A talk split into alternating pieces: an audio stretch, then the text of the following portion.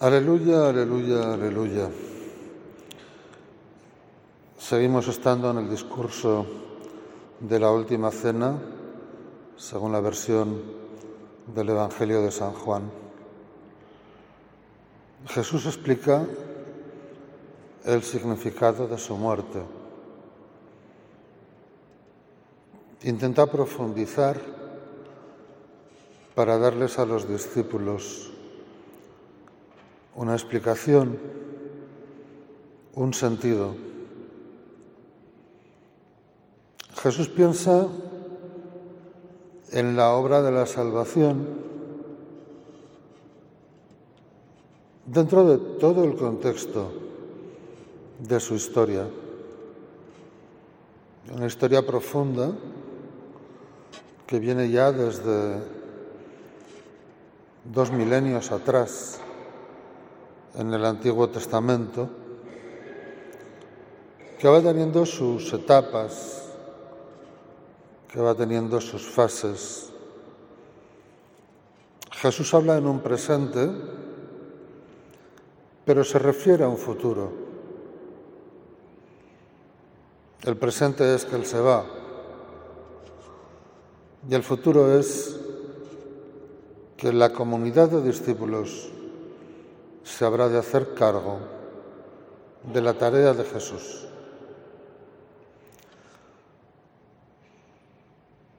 Para eso Jesús enviará el Espíritu Santo. Y pensando en ese contexto de la totalidad de la obra de la salvación, les dice, os conviene que yo me vaya porque si no me voy, no os llegará el Espíritu Santo. Pero si me voy al Padre, os lo enviaré. La verdad es que la venida del Espíritu Santo supone la plenitud de la entrega de Dios a la humanidad. Dios antes se ha manifestado al pueblo de Israel como Padre, pero nos ha entregado al Hijo, nos lo ha dado, y ahora el Hijo nos va a dar el Espíritu Santo. Dios se nos da, Dios se nos entrega, Dios se pone en nuestras manos.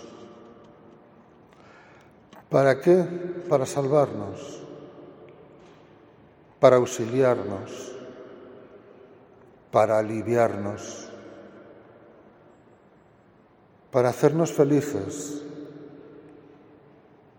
para que seamos esos seres que vivían en el paraíso en armonía con Él antes del pecado.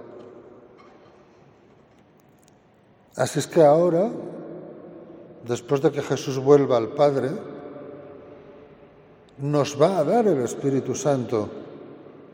Dios se nos vuelve a dar, se nos vuelve a entregar, esta vez en su Espíritu. Pero eso es ya la plenitud de la revelación. Dios se nos da ya en plenitud en Pentecostés. El hombre no puede abarcarlo completamente a Dios, pero Dios sí se nos ha dado completamente. Si nos paráramos a pensar qué significado tiene que Dios se nos dé, que Dios se ponga en nuestras manos, que Dios salga a buscarnos de esta manera, y se nos entregue de esta manera, es como para volverse locos de alegría, es como para sentirse profundamente agradecidos, es como para sentir una gran responsabilidad de querer corresponder a tanto, tanto como se nos da. Fijaos qué suerte tenemos los que vivimos en esta época, porque todos los que vivieron antes de Jesucristo nunca conocieron la plenitud de Dios. Nosotros sí, nosotros la conocemos. Por eso nosotros tenemos mayor responsabilidad. ¿Recordáis esas palabras de Jesús? A quien poco se le dio, poco se le exigirá. A quien más se le dio, más se le exigirá.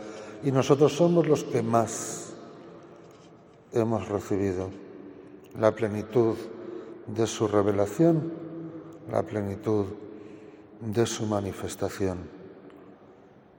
Dios se nos da para que nosotros también sepamos darnos a Él en correspondencia.